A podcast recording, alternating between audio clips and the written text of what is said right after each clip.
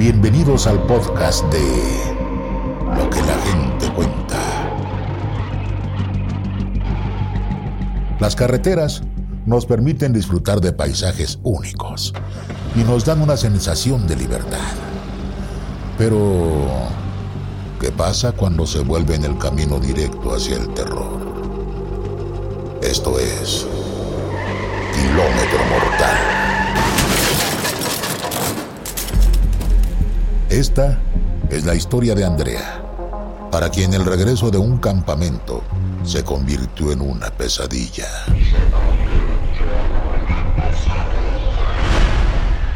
Hace algún tiempo, asistí a un campamento de primeros auxilios de la Cruz Roja que se realizó en Acaxochitlán, Hidalgo. El entrenamiento era de un día, por lo que nos dirigimos al lugar el domingo por la mañana. Realizamos nuestro curso y emprendimos el regreso ya entrada la noche. Nos distribuimos en diferentes coches y una combi, ya que éramos varios asistentes.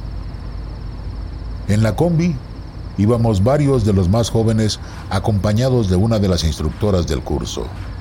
Y como pasa en todas las excursiones, íbamos platicando lo que aprendimos y jugando para pasar el tiempo de manera divertida. Había transcurrido ya casi una hora del trayecto en la carretera, y la instructora comenzó a gritarle al chofer, que también se veía desesperado mientras intentaba frenar. Todos empezamos a gritar de miedo mientras el chofer nos pidió que nos agarráramos fuerte para poder frenar en seco. En cuestión de segundos, todos volteamos y vimos una escena aterradora.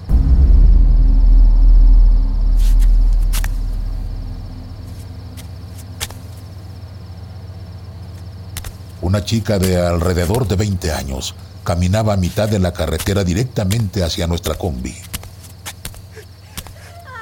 Mientras algunos lloraban por el susto, otros nos quedábamos petrificados con la imagen que estaba frente a nosotros. Ya que la chica se veía muy real. Estaba frente a nosotros con el rostro ensangrentado y pedía ayuda desesperadamente. La instructora se volteó para tranquilizarnos mientras el chofer buscaba una chamarra para poder auxiliar a la chica.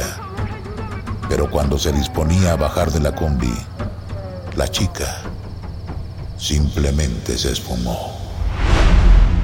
Con una cara que jamás voy a olvidar, la instructora y el chofer se voltearon a ver sin poder creer lo que había pasado y se bajaron para intentar buscar a la chica, quien se había esfumado por completo, como si nunca hubiera estado ahí.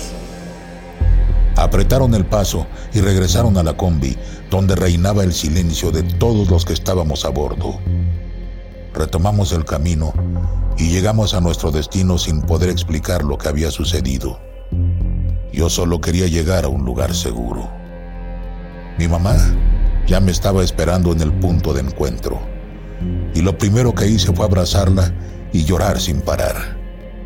Al llegar a casa le conté todo lo que había pasado y aunque al principio dudó un poco, me dijo que probablemente era un alma en pena que rondaba en la carretera.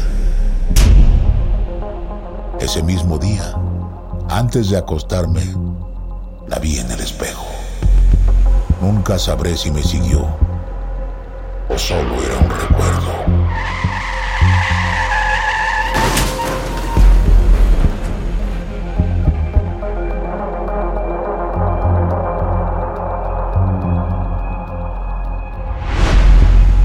Esta es la historia de Alex, quien cada fin de semana se pone el casco y visita diferentes lugares en su motocicleta, desde lagos y bosques hasta pueblos mágicos.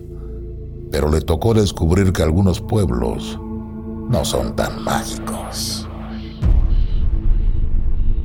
Como cada fin de semana, hace un par de años mis amigos motociclistas y yo decidimos hacer una rodada desde Toluca hacia Acambay en donde pasaríamos la tarde, comeríamos juntos y regresaríamos a Toluca. Sin embargo, durante la comida, todos la estábamos pasando muy bien y algunos de mis amigos decidieron tomarse algunas cervezas más, por lo que decidieron que era mejor quedarse a dormir ahí e irse al día siguiente. Yo tenía algunas cosas pendientes esa noche y no había tomado, entonces preferí regresar solo. Al final de cuentas era un camino corto que conocía muy bien.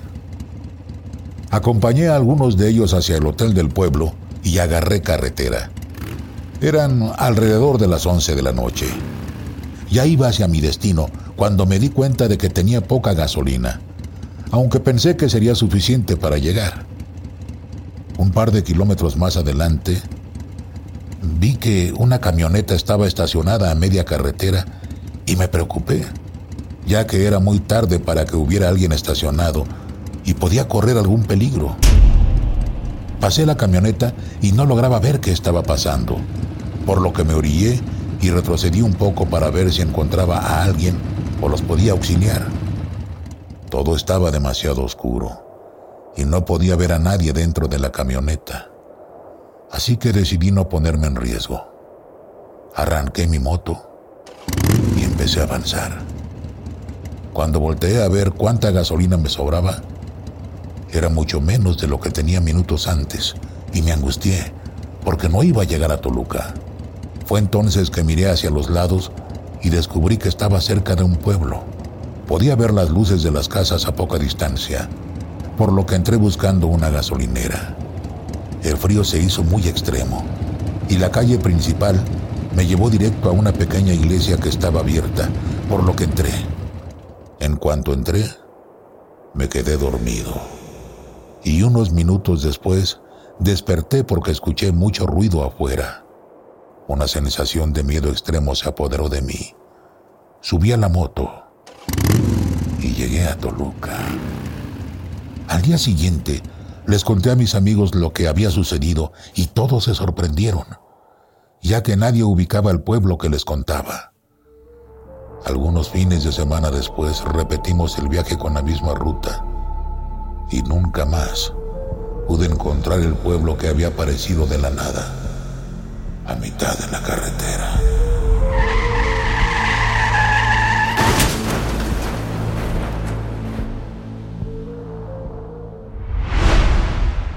Sofía compartió con nosotros la historia de otro lugar mágico que hipnotizó a sus padres, quienes lograron escapar de los peligros de la carretera a tiempo. Esta es la anécdota de mis padres cuando estaban empezando a vivir juntos. Y como mi abuela no se llevaba muy bien con mi mamá, mi padre decidió llevarla a vivir a un cuarto que estaba en las afueras de la ciudad, ya que no tenía mucho dinero, y era lo único que podía pagar en ese momento. Este cuarto se ubicaba en la colonia Parrilla, que en ese entonces era puro monte. Para llegar se tenía que cruzar una carretera en la que se encuentra un puente llamado La Majagua. Ellos viajaban siempre desde Villahermosa hasta Parrilla para poder llegar a su casa y recorrían ese trayecto en una motocicleta. Una noche, pocos minutos antes de la medianoche, estaban en el camino y no había ninguna luz más que la de la moto. Todo estaba profundamente oscuro y por la hora ya no había autos en la carretera. En un punto, ambos sintieron como si se hubiera acabado la carretera. El camino desapareció y al lado de ellos pudieron ver un cerro que tenía el pasto de manera impecable, como si estuviera recién podado. El cerro estaba completamente iluminado y parecía sacado de una película. Ninguno de los dos entendía qué estaba pasando y mi padre decidió parar su motocicleta para apreciar el paisaje. Sin embargo, en cuanto se orillaron, este cerro desapareció. Sin dar crédito de lo que estaba pasando, mi mamá le preguntó, ¿acaso viste lo mismo que yo? Y él, sin articular palabra alguna, solo respondió al asentir con la cabeza. Pasaron unos segundos en lo que se recuperaban de la impresión y reaccionaron cuando una luz muy fuerte se acercó hacia ellos. Parecía un tráiler. En ese momento, mi padre se percató de que su moto había avanzado sola y estaba a punto de caer en una laguna que pasa debajo del puente de Majagua, lugar conocido por la cantidad de accidentes que suceden ahí. Corrieron hacia ella y se subieron para huir de ahí lo más rápido que pudieron. Sin embargo, hasta el día de hoy, no saben qué fue lo que vieron en ese cerro.